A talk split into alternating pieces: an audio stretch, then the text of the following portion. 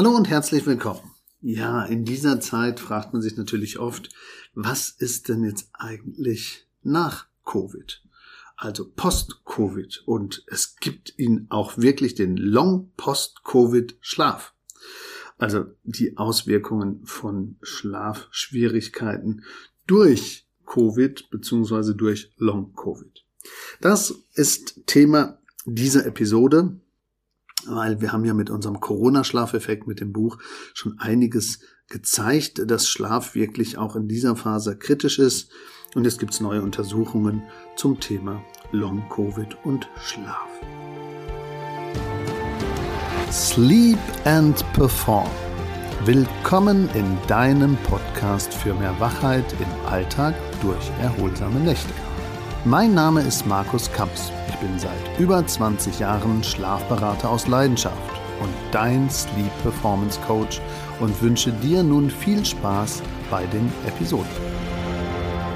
Hallo zusammen. Ja, worum geht es jetzt hier in dieser Episode? Also es geht um die Schlafmedizin und um Long Post-Covid und dass es wirklich auch da ja, fortlaufende Beschwerden gibt nach einer Covid-Erkrankung und die liegen auch so eher so im Neuro psychiatrischen Bereich. Also man kennt ja diesen Begriff Fatigue, das gibt's auch manchmal nach so einer Krebserkrankung, also so eine kognitive Beeinträchtigung, Kopfschmerzen, Geruchssinn geht verloren, Geschmacksstörungen, aber eben auch so Rhythmus ist durcheinander, also ist irgendwie komisch und es betrifft eigentlich so drei Dinge, wenn ich das so mit meinen leinenhaften Formulierungen so zusammenfassen kann. Äh, Leute haben manchmal eine ganz schlechte Gefühlslage und bleiben deshalb aber dann manchmal auch noch länger drin und gehen gar nicht mehr raus. Also denen fehlt dann Licht und die Lichtkopplung und wir wissen ja, wie wichtig die Lichtkopplung auch für unseren Rhythmus ist. Äh, die schlafen dann einfach nicht mehr so toll und nicht so tief. Das geht natürlich dann wieder aufs Immunsystem. Und die haben dann vielleicht auch ein schlechtes Durchschlafen. Das geht dann auf den Traumschlaf und REM. Und da gibt's einfach so Besonderheiten, die dann nicht so gut zueinander passen. Also, was hat man herausgefunden? Es gibt so eine besondere Realität. Also verschiedene Leiter von Schlaflaboren haben eben Untersuchungen gemacht und das Zentralinstitut für seelische Gesundheit hat da auch einiges herausgefunden. Also man plädiert dafür, dass man natürlich viele weitere Tests macht und man weiß auch schon, dass je nach Variante, an der ich damals erkrankt bin oder sie oder wer auch immer, dass da wirklich dieses Long-Covid ähm, unterschiedlich ist. Aber die Kernsymptome, also 80 Prozent bei den Long-Covid-Betroffenen, ist eben permanente Müdigkeit, wobei wir schon gesagt haben, auch mal Eisenmangel prüfen, Zink, Magnesium, dann eben permanente Erschöpfungszustände, das ist dieser Fatigue-Effekt, also ich kann mich gar nicht aufraffen, ich bin total fertig und dann eben das Thema Schlafstörung allgemein, weil es ja dann so ein Grundsymptom ist und sich alles gegenseitig verschlimmert und dann fängt man die Einschlafstörung an zu behandeln. Also die Ein- und Durchschlafstörung heißt ja Insomnie. Und äh, manchmal ist das dann noch gekoppelt mit der schlafbezogenen Atemstörung, also mit der Schlafapnoe. Und all das zusammen ist dann ja kaum mehr in eine richtige Balance zu bringen. Also die Annahme, die ebenfalls medizinisch untersucht wird, ist, dass Post-Covid-Syndrom eine Autoimmunreaktion ist. Also das ist im Moment in der Forschung wirklich schon so ein bisschen klar. Und den meisten, die sich mit Schlaf beschäftigen, ist das auch klar, weil ja dann wird das Immunsystem immer wichtiger. Und wenn natürlich das Immunsystem nicht mehr reguliert, weil Tiefschlaf nicht mehr da ist, dann kann natürlich eine Autoimmunreaktion eher entstehen. Also auch hierbei spielen schlafmedizinische Aspekte eine große Rolle und ähm, man überprüft eben, dass beim Schlaf ähm, wir ja wachsen, also Wachstumshormone, Immunsystem und es hält uns gesund und macht uns schlau.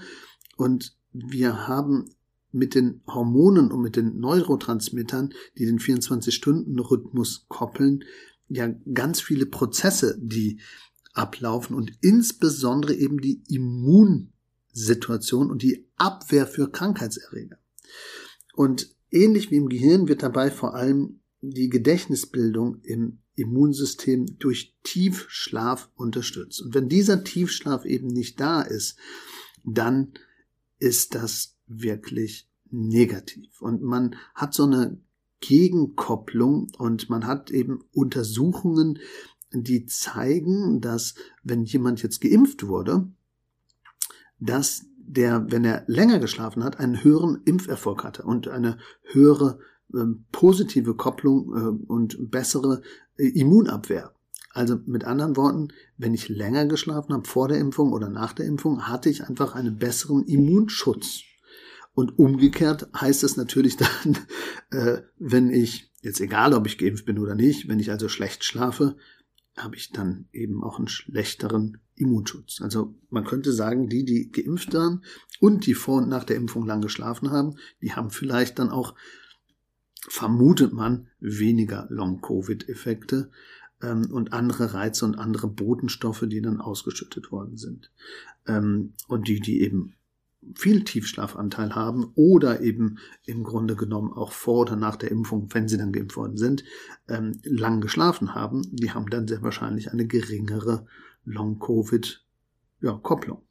Und der Tiefschlaf ist eben total wichtig für die Intensität und für die Verarbeitung und Gedächtnisbildung, aber auch für die Immunsysteme und für den wirklich erholsamen Schlaf. Das ist eben extrem wichtig. Und bei Covid ist mittlerweile bekannt, dass Impfen sowohl vor schweren Verläufen, aber eben auch teilweise in Verbindung mit gutem Schlaf vor dem Post-Covid-Syndrom schützen kann.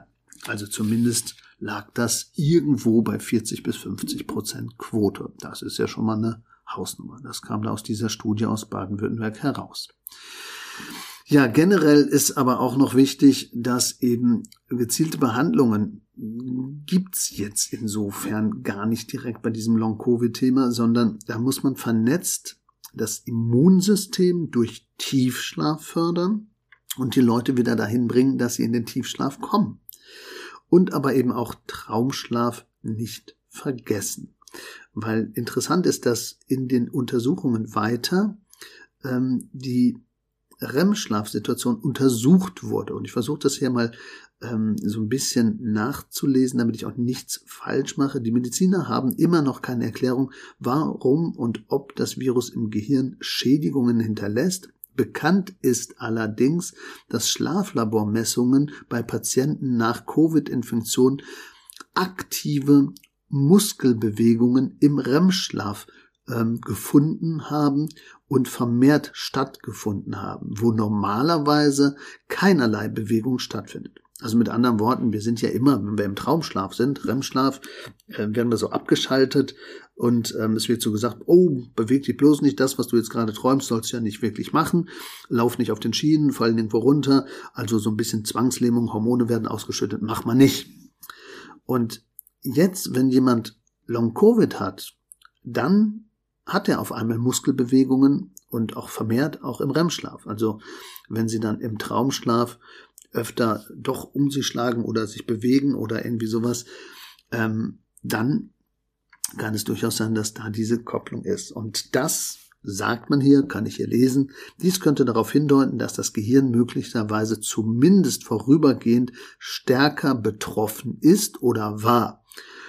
Das ist eben wo die Leute sagen, das kann natürlich dann so sein, dass der Schlaf dadurch auch gestört ist oder wir dieses Löschen, was wir brauchen, also das Gehirn soll ja so spülen, ähm, das findet dann weniger statt. Und wenn ich natürlich geistig mich nicht mehr erhole und dann zusätzlich noch diese Müdigkeitsattacken habe, weil mir der Tiefschlaf fehlt und ich diese Immunwirkung nicht habe und ich dann so niedergeschlagen bin und dann auch nicht rausgehe, dann haben wir diese Dreierbalance, die ich vorhin schon angesprochen habe. Also Lichtmangel, zu wenig Traumschlaf, Traumschlaf sogar vielleicht gestört durch diese kleine Schädigung, aber ich kann hier was Positives zurückgeben. In der Studie steht auch drin, daraus kann man noch lange nicht ableiten, ob diese Schädigung beim Schlaf und des REM-Schlafes irreservibel ist. Also ob sie immer Bestand hat, heißt das. Also ob sie praktisch jetzt nicht mehr äh, wegzudenken ist. Also Schlafstörungen können natürlich auch ähm, wenn man das positiv und optimistisch prognostiziert, äh, kann natürlich auch eine Chance bestehen, dass diese schlafbezogenen Zusammenhänge von Covid und Long-Covid vielleicht einfach nur schleichend abklingen. Das hofft man zumindest und dahin geht im Moment die Forschung. Also zusammengefasst heißt das nochmal. Es gibt einen Post-Long-Covid-Schlafeffekt und ganz krass ist eben, wenn man vor oder nach der Impfung ähm, länger geschlafen hat, dass man dann geringere Quoten hat von äh, Post- und Long-Covid betroffen zu sein und dass insgesamt aber eben ähm, es verschiedene Studien gibt, es verschiedene Untersuchungen gibt, es es verschiedene ähm, auch auch ja Virenstämme ja auch gab und dass das alles jetzt erforscht wird und dass es relativ unklar ist, aber viele sind einfach dauermüde und viele haben ein wirkliches Problem mit dem Schlaf und sind auch stärker betroffen, als man das so überall mitbekommt. Aber das Wichtigste ist dort eben auch Tiefschlaf fördern, Traumschlaf überhaupt haben und der hat jetzt leider solche komischen Artefakte und hat da irgendwelche Dinge, die nicht so gut laufen. Deswegen muss man das natürlich fördern und eben mit Licht eben auch arbeiten und eben auch ans Tageslicht gehen, um seinen Rhythmus wieder zu finden. Also es gibt viel zu tun bei Leuten, die wirklich jetzt nicht nur eine Insomnie haben, also eine klassische Ein- und Durchschlafstörung, sondern die wirklich auch Insomnie ein- und Durchschlafstörungen gekoppelt mit Post-Covid oder mit Long-Post-Covid-Syndrom zu tun haben, die sind nochmal doppelt so stark betroffen und die seelische Gesundheit steht hier im Mittelpunkt und die Begleitung und das Ernstnehmen dieser Thematik umso mehr. Also die Selbstmächtigkeit fördern und eben auf allen Ebenen versuchen, da klar zu werden. Ja, das sollte so ein bisschen einen Hinweis geben dafür, dass das stärker betroffen ist, als man denkt. Natürlich gehört man da in die Obhut eines sich kümmernden Schlafmediziners. Schlafcoaches können an der Anfangssituation oder an der Oberfläche bestimmt helfen. Manchmal spielt es auch eine Rolle, wie meine Bettsituation ist, damit ich mich überhaupt wohlfühle in meinem Bett. Ähm, Kleinigkeiten kann man da machen, aber hier muss interdisziplinär bei den Leuten und mit den Leuten gearbeitet werden. Und die Schlafmedizin steht hier an vorderster Front und hat sicherlich gute Ansätze. Und gleichzeitig wird weiter geforscht und ich bin neugierig, was demnächst noch alles rauskommt. Wer mal andere Themen hat oder einfaches Schlafcoaching braucht oder einfach bei der Bettausstattung Probleme hat, meldet sich gerne bei uns. Und ansonsten sage ich allzeit guten Schlaf. Euer Markus Kamps, Schlafberater aus Leidenschaft.